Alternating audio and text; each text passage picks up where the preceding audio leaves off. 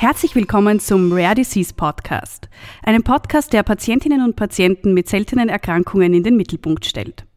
Seltene Erkrankungen stellen Betroffene, ihr Umfeld und auch die Medizin vor besondere Herausforderungen. In dieser Folge widmen wir uns dem Kurzdarmsyndrom. Heute bei mir Magdalena Reiter-Reitbauer zu Gast ist Universitätsprofessor Dr. Anton Stift. Er spricht mit uns heute über das Krankheitsbild Kurzdarmsyndrom und klärt über Ursachen und Therapien auf. Schön, dass Sie da sind. Guten Nachmittag. Ähm, Herr Professor Stift ist Experte für das Kurzdarmsyndrom und hat jahrzehntelange Erfahrung mit diesem spannenden medizinischen Bereich. Herr Stift, ähm, was genau bezeichnet denn das Kurzdarmsyndrom?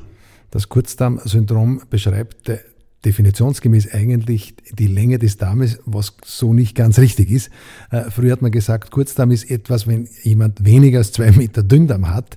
Tatsächlich ist es eher, dass man es funktionell beschreiben muss, als sogenanntes Darmversagen, wo es weniger auf die Länge ankommt, sondern auf das, was der verbliebene Darm noch äh, äh, gewährleisten kann im Sinne von Nahrungsaufnahme und Flüssigkeitsaufnahme. Das heißt, äh, mit zwei Meter Dünndarm, wie es ursprünglich gemeint war, das Kurz, der Kurzdarm, kann man an sich sehr, sehr gut leben, äh, aber er beschreibt eben nicht die Länge, sondern den funktionellen Zustand, den man jetzt mittlerweile als Darmversagen bezeichnet, also als Intestinal Failure würden die Angloamerikaner sagen, ist eher der gebräuchlichere Zugang zu diesem Problem. Das heißt, es ist eine Art chronisches Darmversagen. Chronisches Darmversagen, äh, wo es eben nicht möglich ist, äh, mit dem verbliebenen Darm ausreichend Nährstoffe äh, aufzunehmen oder auch unter Umständen Flüssigkeit entsprechend aufzunehmen. Und wie entsteht nun dieses Kurzdarmsyndrom? Welche Ursachen gibt es denn dafür? Es gibt sehr viele Ursachen dafür. Es ist einerseits im Formenkreis der ähm, Darmischämie, das heißt eine Mangeldurchblutung des Darmes. Äh, zum einen, dann gibt es chronisch entzündliche Darmerkrankungen, wo Patienten immer wieder äh, im Rahmen ihrer Erkrankung Darm verlieren, im Rahmen von Operationen. Ein Teil oder auch ein Großteil, muss man sagen, sind äh, Patienten, die einmal eine Operation hatten und wieder operiert werden müssen, wegen zum Beispiel Darmverschluss, äh, wo es häufig im Rahmen dieser Operationen zu Läsionen des Darmes kommt, die aber zum Teil auch unvermeidbar sind, sodass am Ende der Operation tatsächlich dann nur mehr äh, sehr wenig Darm überbleibt und dann letztlich zum Darmversagen führt. Ähm, dann gibt es angeborene Erkrankungen, die eine funktionelle Störung verursachen, wo eben die Darmlänge nicht das Problem ist, sondern die Funktion. Ähm, dann gibt es interakutane Fisteln äh, beim Crohn zum Beispiel, also bei chronisch entzündlichen Darmerkrankungen, wo sehr hohe Fisteln quasi es verhindern, dass äh, Nährstoffe den unteren Darmabschnitt sozusagen erreichen und äh, deshalb zu einem ernährungstechnischen Problem führen.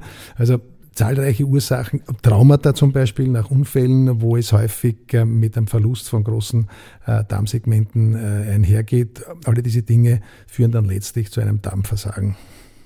Und gibt es da jetzt unterschiedliche Ausprägungen des Kurzdarmsyndroms, je nachdem, welche Ursache da zugrunde liegt?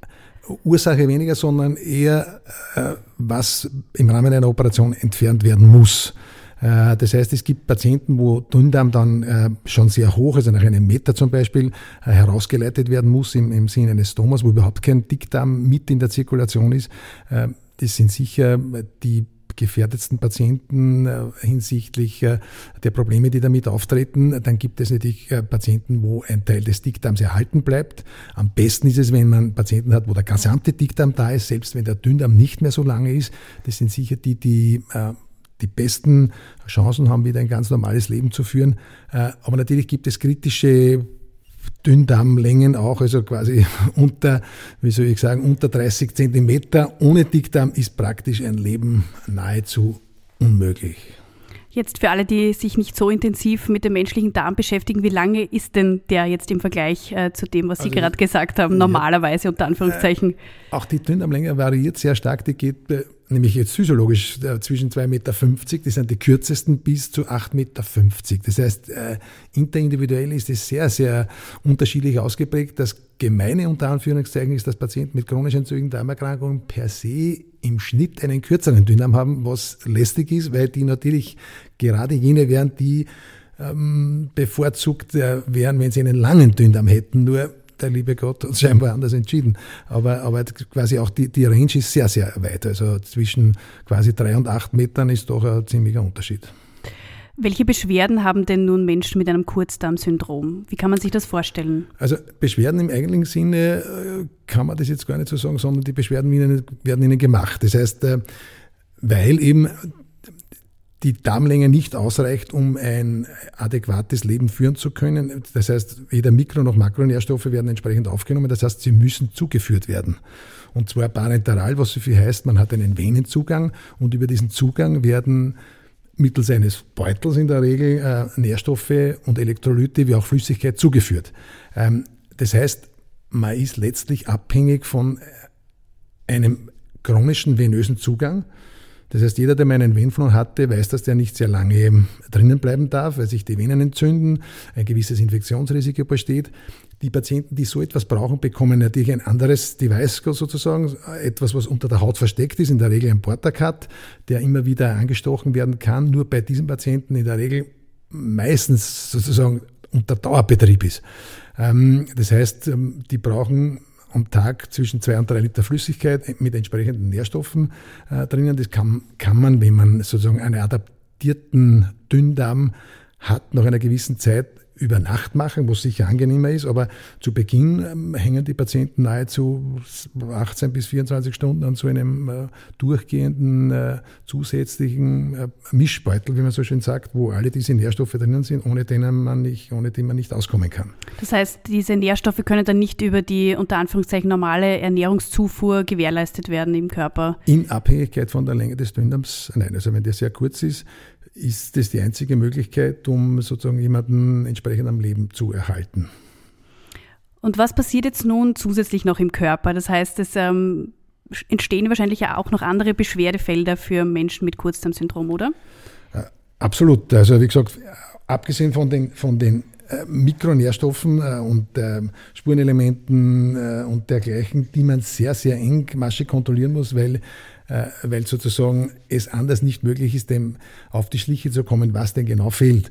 Äh, dann natürlich vom Knochenabbau, äh, von Problemen mit der Nieren, mit den Nieren, Probleme mit der Leber, denn ein kurzer Darm, wie gesagt, das gesamte, was sozusagen über den Darm aufgenommen wird, geht über die Leber, sogenannter enterohepatischer Kreislauf. Jetzt, wenn der Darm sehr kurz ist, äh, kommt natürlich entsprechend weniger zurück in die Leber und die Leber nimmt dadurch äh, doch über die Zeit einen Schaden. Das ist so, wenn man sich, wenn man sich vorstellt, man hat einen Mixer zu Hause und würde, würde Erdbeeren oder sonst was mixen, dann hört sich das Geräusch äh, sehr so schön dumpf an. Wenn da nichts drin ist in dem Mixer, dann merkt man schon, da stimmt irgendwas nicht. Und so geht es auch der Leber, wenn die plötzlich sehr, sehr wenig Flüssigkeit, nämlich Blut vom Darm zurückbekommt, ähm, die mag das nicht sehr gerne und kann das eine Zeit lang kompensieren, aber über die vielen Jahre zum Teil Jahre, äh, ist es für die Leber nicht gut, wenn von einem kurzen Darm immer nur ein bisschen was zurückkommt sozusagen.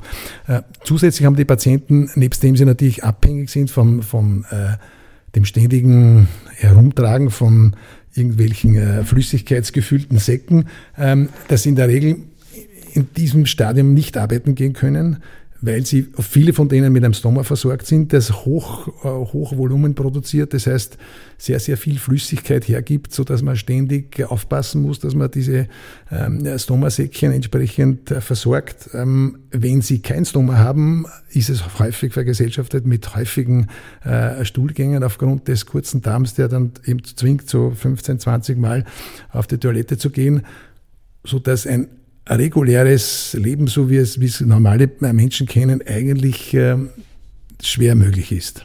Das heißt, es bedeutet für betroffene Personen eine große Einschränkung, jetzt nicht nur im Alltag, sondern auch beruflich, in der Freizeit etc. Absolut. Also ein Großteil dieser Patienten geht in der Regel keiner beruflichen Tätigkeit im vollen Umfang nach, weil es praktisch unmöglich ist.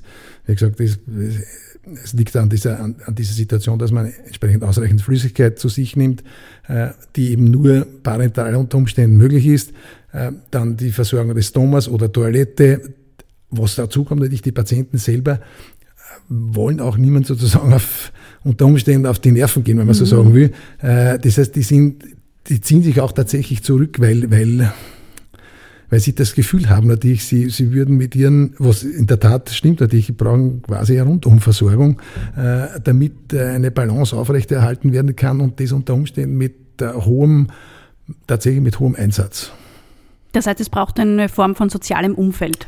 Richtig. Also alleine äh, jemand mit einem Kurzdarmsyndrom oder mit einem Intestinal Failure, wenn man so sagen will, der niemanden hat, sich selbst zu versorgen, ist nahezu unmöglich, würde ich sagen. Also ist sehr schwer möglich. Also ähm, da müsste man dermaßen compliant sein und, und ähm, extrem nervenstark. Das alleine zu schaffen, äh, kommt mir doch als nicht wirklich äh, möglich vor, ehrlich gesagt. Wie können nun diese Patienten überhaupt behandelt und therapiert werden? Vor kurzem sozusagen oder relativ kurz ähm, äh, eingeführt wurde ein neues Medikament, äh, mit dem sehr viele oder sehr lange äh, probiert wurde, ist ein äh, äh, Glucagon-like Peptide 2 heißt das, GLP-2-Analogung. Dieses ähm, Präparat macht nicht, nichts anderes als quasi, wenn man es verabreicht, führt es zu einer Hyperplasie der Schleimhaut. Das heißt, die wird mehr wenn man so sagen will. Äh, und wenn die mehr wird, ist natürlich die resorptive Oberfläche auch größer, was dazu führt, dass die beginnt zu wuchern, wenn man so sagen will. Also ein, ein, ein äh, kontrolliertes Wuchern, äh, wie beim Tumor der Darmschleimhaut. Und diese Therapie hat tatsächlich einen wirklich großen Sprung nach vorwärts gemacht in der Betreuung dieser Patienten, da es viele Patienten gibt, die es auch nach zwei, drei Jahren schaffen, wo quasi ein Steady State erreicht wurde und man gesehen hat, okay, ohne, ohne parenterale Therapie wird es nicht gehen, die tatsächlich mit dieser Therapie wieder ein normales Leben erreichen, weil es ohne parenterale äh, Therapie möglich ist. Und zwar bei sehr vielen Patienten. Mit dazu braucht es natürlich, das stimmt, Diätologen. Ähm, wir selber haben Gott sei Dank eine perfekte Diätologin, die die Patienten sehr, sehr engmaschig kontrolliert und tatsächlich sehr, sehr patientenbezogen agiert und quasi adaptiert auf die verschiedenen individuellen Bedürfnisse dermaßen eingeht, dass nahezu, möchte ich sagen, dieser Diätologin zu verdanken ist, dass der Großteil unserer Patienten von letztlich von der, wie man so sagen möchte, von der Nadel wegkommt. Und das ist wirklich äh, ähm, erstaunlich. Das heißt, durch diese neue Therapie, durch Richtig. dieses Wachstumshormon ist es möglich auch, dass man Richtig. nicht ein Leben lang parenteral ernährt werden so muss. Das heißt, das ist wirklich ein Major Progress in den letzten Jahren. Ähm, Sie haben schon ein bisschen angesprochen, inwiefern ist denn ein bereichsübergreifender, also multidisziplinärer ähm, Zusammenhang von verschiedenen Disziplinen äh, ganz wichtig in der Betreuung und Therapie? Das braucht es auf jeden Fall, wie gesagt, weil die Zunft der Chirurgen äh, diejenigen sind, die, sollte noch Dünndarm bzw. Dickdarm äh, im Bauch sein, diesen äh, zu konnektieren, das heißt zusammenzuhängen, damit dieser äh, nicht für die äh, Nahrungsaufnahme verloren ist. Das ist unsere unser Hauptaufgabengebiet sozusagen zu schauen, dass erstens nicht viel Dünndarm bzw. Dickdarm entfernt wird und das zweite ist, wenn er entfernt wird, ob noch äh, etwas da ist, das man sozusagen zusammenschließen könnte, um diese resorptive Oberfläche größer zu machen.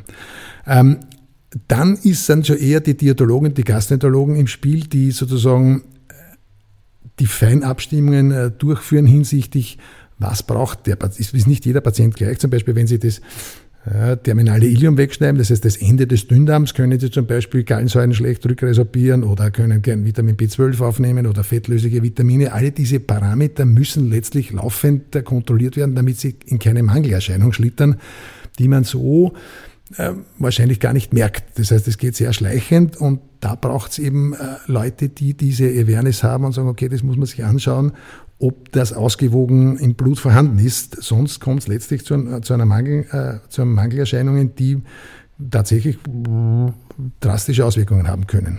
Also ich kann mich an Patienten erinnern mit Vitamin E, das hat man gar nicht so am Schirm in der Regel, äh, das bei einem beträchtlichen Mangel doch massive Probleme des Patienten verursacht.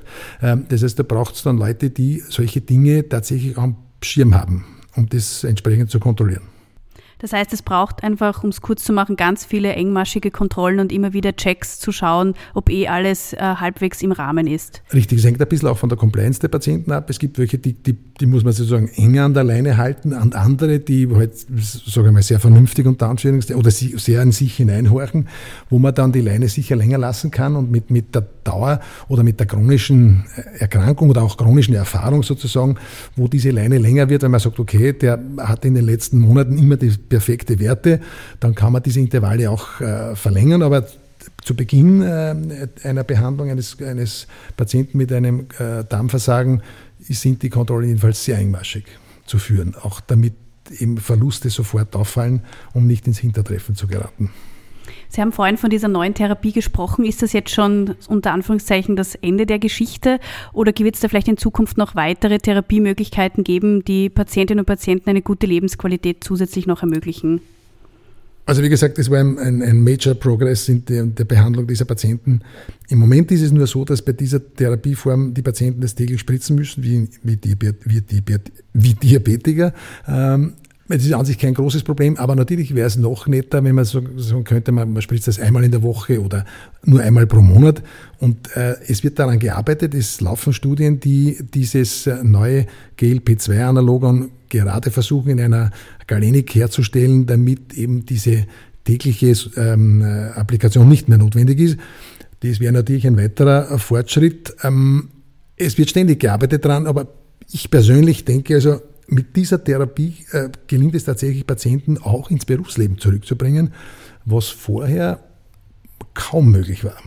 Also das ist schon, das hat eine neue Dimension äh, genommen und der, für Patienten, die, wo man vorher sozusagen äh, gesagt hätte, der wird oder die wird nie wieder einen Beruf ausüben können, das hat sich tatsächlich dramatisch geändert. Das hat natürlich auch einen großen Einfluss auf die Lebensqualität wahrscheinlich. Auf die ja. Lebensqualität, aber auch auf die Gesundheitskosten. Also das ist ja die persönliche oder psychologische Lage für denjenigen, der sozusagen das auch in Aussicht gestellt bekommt, es wird wieder werden, ist für den Patienten natürlich eine andere Aussicht zu wissen, okay, da gibt es etwas und äh, ich werde das in Kürze bekommen auch.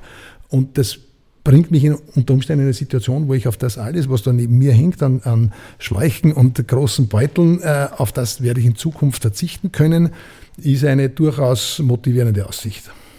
Das kann ich mir gut vorstellen. Ähm, wie auch bei vielen anderen Erkrankungen, so gibt es ja auch im Rahmen des Kurzdarmsyndroms eine Patientenorganisation mit dem Namen die chronischen Experten. Dort können sich Betroffene vernetzen. Warum ist denn dieser Austausch, diese Vernetzung wichtig? Weil obgleich es alle äh, unter Umständen gleich trifft, aber die, das, da kann man wirklich sagen, das geteilte Leid ist halbes Leid und jeder hat seine Erfahrungen gemacht und jeder hat Tipps und Tricks, wie man bestimmte Probleme umgehen, lösen, anders sehen kann. Und das macht es so wichtig, denn jeder hat seine Erfahrungen gemacht damit, jeder hat ein anderes Netz, äh, das ihn unter Umständen aufgefangen hat oder auch nicht. Und äh, interessanterweise, gerade bei diesen von Ihnen angesprochenen, die chronischen Experten, ähm, hat sich eine Gemeinschaft gebildet, die, das ist wirklich erstaunlich, weil die, die Damen und Herren sich mittlerweile so gut kennen und tatsächlich Freundschaften geschlossen haben. Äh, die sich gegenseitig unterstützen und helfen und wenn es einmal nicht so läuft, die sich gegenseitig anrufen, das ist letztlich wie ein bisschen eine Telefonseelsorge. Äh, nur so, dass derjenige, dass auch der Seelsorger weiß, worum es geht, weil er unter Umständen selbst betroffen ist, das macht es tatsächlich so wichtig. Und äh, die arbeiten, soweit ich weiß, gerade an einer neuen Homepage. Also die machen das mit, mit viel Leidenschaft und Hingabe, äh, aber auch deswegen, weil es denen mittlerweile sehr gut geht. Auch das heißt, für jemanden, der sozusagen neu in diese Situation kommt, sind gerade jene, die das alles erlebt haben, die, die das beste Motiv bieten, zu sagen, okay, es ist nicht aus, es life goes on und es, es gibt noch was und der, da gibt es eins, zwei, drei, vier, fünf Menschen, die haben dasselbe erfahren und die sind aber back sozusagen. Zurück im Leben, zurück im Beruf, ähm, ja. Das macht es wahrscheinlich so spannend und letztlich äh, gut, dass es solche Menschen gibt, die so etwas machen und nicht sagen, okay, ich habe das gehabt und mir geht's gut und danke. Das heißt, die Gesellschaft oder auch die Erkrankten leben von solchen Menschen, die äh, bereit sind, ihr, ihr Schicksal nicht nur zu teilen, sondern auch einen Weg herauszuleiten, muss man sagen, wie es weitergehen kann. Herr Stift, vielen Dank für das Gespräch, vielen Dank, dass Sie sich Zeit genommen haben und vielen Dank für Ihre Expertise. Gerne, gerne. Dieser Podcast entstand mit Unterstützung von Takeda Pharma Österreich unter der redaktionellen Leitung von Media Planet Österreich.